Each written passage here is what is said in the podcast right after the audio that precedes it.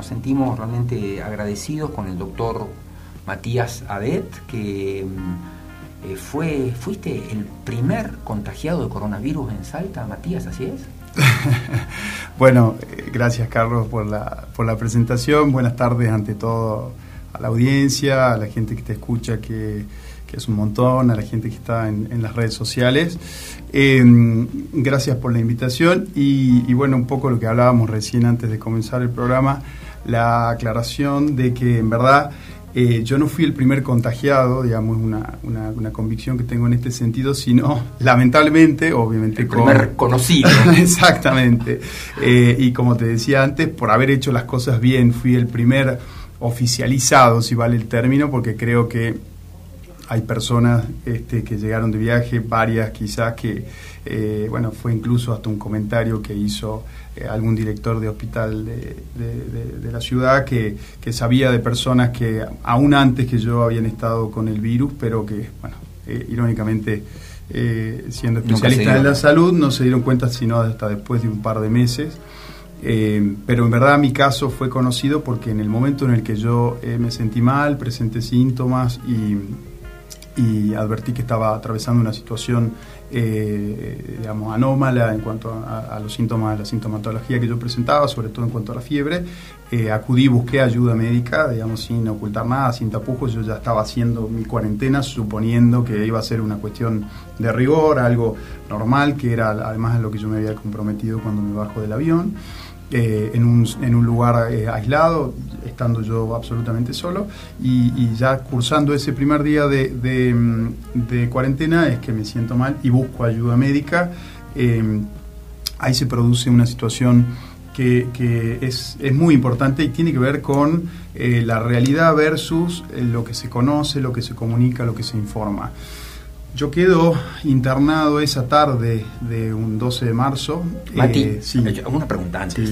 Contanos, me, quiero que, porque es riquísima la historia y, sirve, no sirve a todos para definitivamente como sociedad aprender algo y esa es la idea que tenemos invitándote acá. Totalmente. ¿Cómo empieza todo? Vos te vas con un grupo de amigos a Europa, un viaje a ver rugby, a pasear, a pasarla bien y, ocurre, ocurre un hecho desafortunado que fue la enfermedad de tu papi y te venís antes. Contanos desde ese momento, por favor. Sí, tal cual. Em, nosotros teníamos previsto, porque también ocurre esto, hay una situación de por ahí banalizar un poco eh, mi derrotero, una, una, una, condena injusta social, si se quiere, por si yo venía del exterior y demás.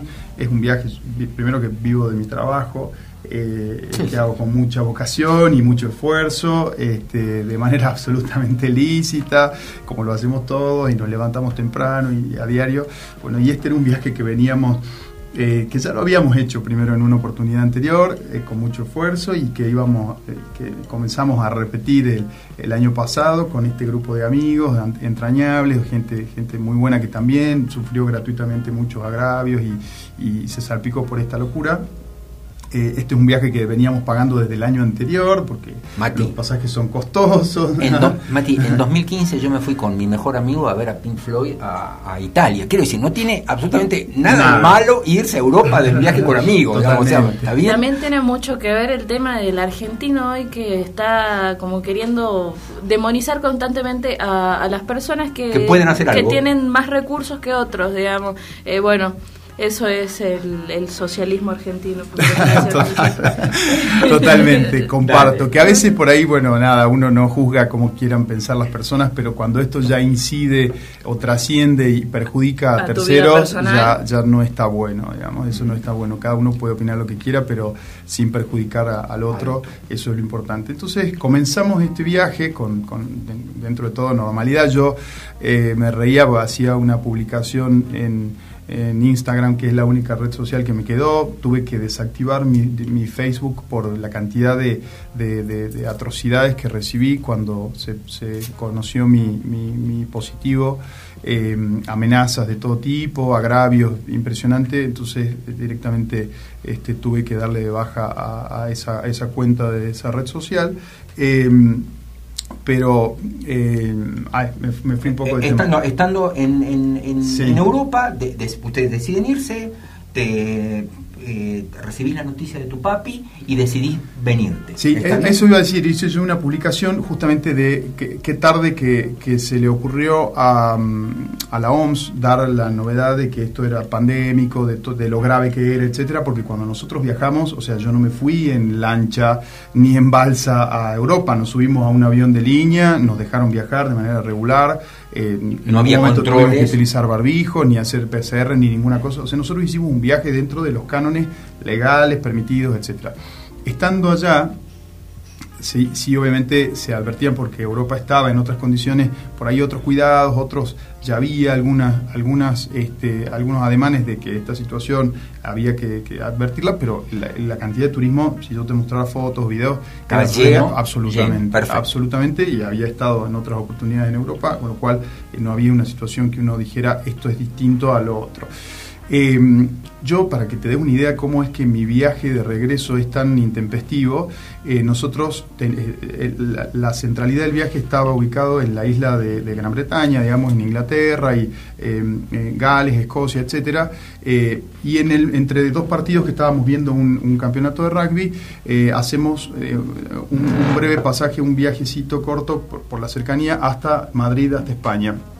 Estando en Madrid, yo me entero de, la situación grave de salud de mi papá yo había dejado mi valija, mi equipaje en este, Londres. O sea, imagínate la, situación de, precariedad, si se quiere, o de temporaneidad, muy cortito era lo que nosotros íbamos a estar. Y yo me fui con una, prácticamente con, una mochila. Un bolsito. Saqué un pasaje en, cuestión de 8 o 10 horas para volverme a Argentina. Con mucha suerte conseguí pasaje de regreso y, e hice mi viaje este, de Madrid a, Salta con escala o conexión en, en el aeropuerto de Seiza, llegando ese ese 12 de marzo a la Argentina. Un poco, vos decías recién, por ahí mi, mi día de conmemorativo, si vale el término que usábamos hace un rato, es, un poco ese 12 que yo llegué a Argentina sin saber todo lo que después iba a venir, ¿no? Pero sabiendo sí, pero sabiendo sí que la cosa estaba brava allá y vos sabiendo que eventualmente tendrías algún tipo de, de posibilidad de contagio, tuviste los recaudos para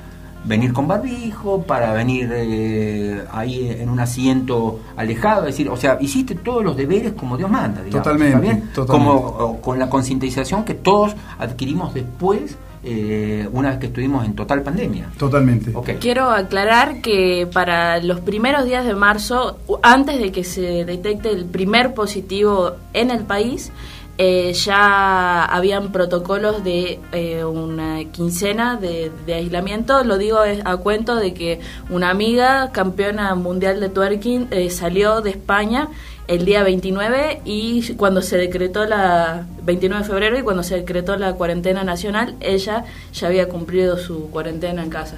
Perfecto. Así que ya estaban todos los protocolos para, para, para, hacerlo. Tal cual, de hecho, cuando yo llego a Ezeiza, que no hay forma de eh, digamos, eludir controles, ni mucho menos. Yo llego a Seiza, nos hacen un control de temperatura, yo estaba absolutamente normal, en, perfectas condiciones. Eh, eh, llegamos de madrugada, es un vuelo que llega creo que a las 3, 3 o 4 de la tarde. nos controlan la temperatura y completo una serie de formas y requisitos, lleno un formulario que queda en manos de Sanidad de Frontera, creo que se llama el organismo, donde yo informo dónde voy a hacer mi cuarentena, justamente aislado, totalmente solo no vale el detalle, pero lo doy igualmente, uno de mis amigos que queda, digamos, de este grupo del viaje, que queda, digamos, continuando con, con el, trayecto, el periplo que estaba establecido del viaje, y yo soy el que se vuelve o se, o se sale del grupo, él vive solo y él me dice, andate a mi departamento porque ya sabíamos que era, digamos, dentro de las previsiones la posibilidad de tener que hacer los días de aislamiento, que pensaba hacerlos de rigor, o sea, no por... No por, por sentirte mal. Exactamente, por hacerlos de rigor como como terminó ocurriendo después, eh, que no fue en mi caso, que yo comienzo, si comienzo a hacer esta cuarentena, digo, eh, después eh, empezamos a acostumbrarnos a esta idea de que lleguen los viajeros y tengan que hacer esta cuarentena y todos los, periplos que hubieron en ese sentido, pero yo venía con un lugar, un destino indicado, informado oficialmente, con todas las cosas y las pautas absolutamente en regla y con un objetivo claro, o sea, mucha gente dice se vino sintiendo mal desde, desde Europa, venía. Sabía que traía el virus. venía como transportando como en un maletín el virus, un disparate eh, absoluto. Eh, Estaba trayéndonos el mal. Claro, tan grande, pero, pero el disparate no solo es a nivel, porque uno puede entender por ahí digamos, el hombre de a pie o la persona que tire un primer comentario este, casi intuitivo, de corazonada, una cosa hasta, hasta sesgada, pero eh, el, fiscal que me investigaba en ese caso eh, llegó a decir que debía eh, desentrañar si es que yo no había comprado con mi tarjeta de crédito medicamentos en Ezeiza para disimular mis, mis síntomas o una, una, una cosa como si yo viniera, como te digo, con el maletín, con, con, una este, enfermedad, con una bomba, todo, una cosa realmente este, muy desagradable y muy triste porque en verdad, como bien dijiste vos en algún momento, eh, el motivo de mi viaje era venir eh, y, tener la intención, sobre todo, de llegar a ver a mi papá con vida, que estaba en una situación de salud muy delicada, eh, cosa que no pude hacer. Mi papá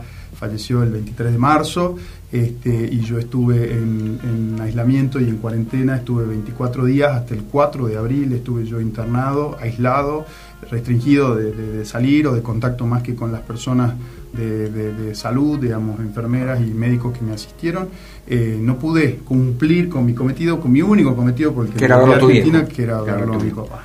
Y llegaste entonces a Salta y, eh, ya, ya, te sentías mal, por así decirlo, o tuviste en la casa de este amigo y después decidiste ir a Altos de... No, lo mío comenzó, yo eh, siempre hago la, rememoración de, que yo calculo que promediando mediodía yo ya había almorzado.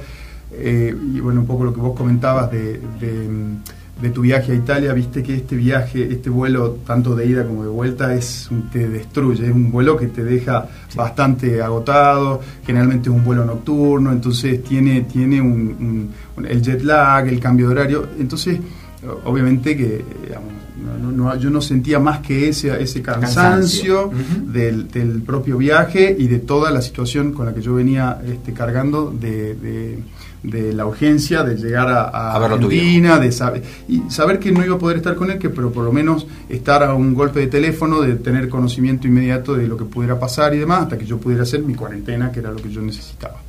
Em, pero este, cuando yo tengo siempre, o marco siempre la posibilidad de, haber advertido esta situación eh, después, de, después de almorzar. Después de almorzar, un rato pasado, un rato, incluso hablaba con mi mujer, y eh, porque estábamos a, un toque, llamábamos, me llamaba por teléfono, nos escribíamos, le mandaba fotos lo que estaba ¿Vos no tuviste ningún tipo de contacto con, nadie? Ni siquiera con tu propia familia. Fue muy, fue muy, esto fue eh, así quizás este, obra eh, hasta de Dios. No, la verdad no sé, lo habíamos hecho en otras oportunidades y es hasta difícil de creer, pero por suerte están las cámaras del estacionamiento del aeropuerto del, de, de Güemes de acá en Salta, de la IVAL eh, donde se ve eh, tanto como mi mujer me deja, el, porque como yo tenía que tener, digamos, la mercadería, todo para el aislamiento que, se llevaba, que, iba a llevar adelante, se suponía por 15 días, eh, le digo a mi mujer, y el vuelo llegaba temprano, déjame el auto en el aeropuerto con, la mercadería en el baúl.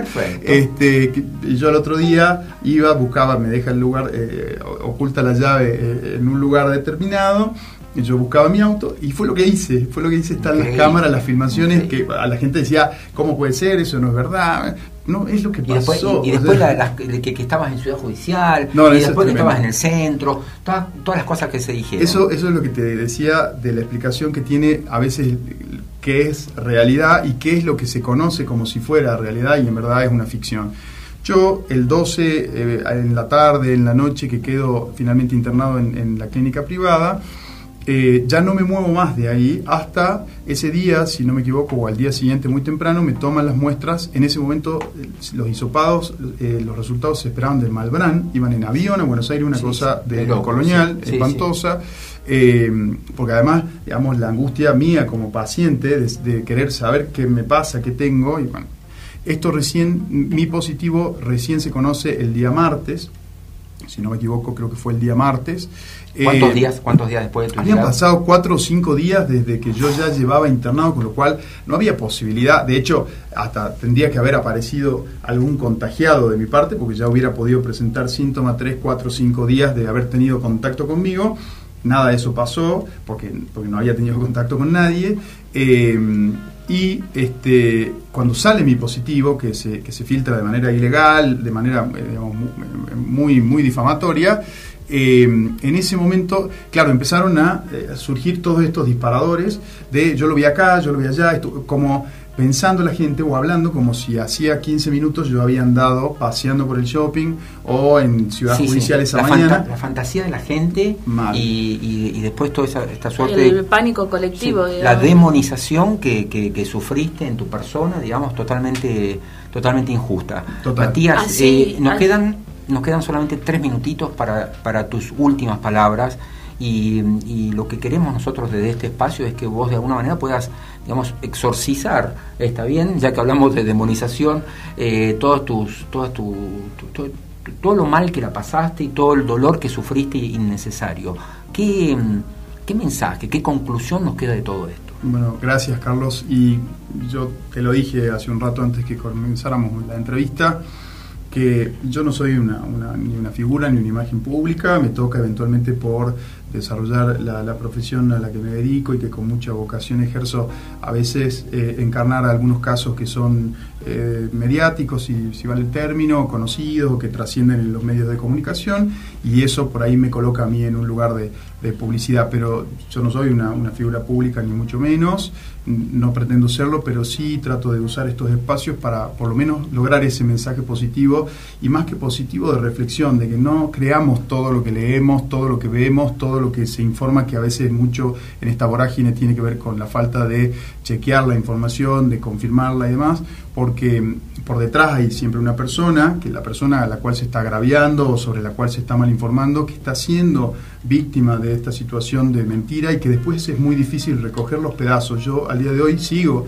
con muchas acciones judiciales, denuncias y trámites de, este tenor en relación a lo que a mí me pasó, que no vienen al caso, pero eh, fíjate, ha pasado eh, un año y, yo sigo eh, en una peripecia de, de, otros trámites de índole judicial, administrativo y demás, por todo lo que me pasó.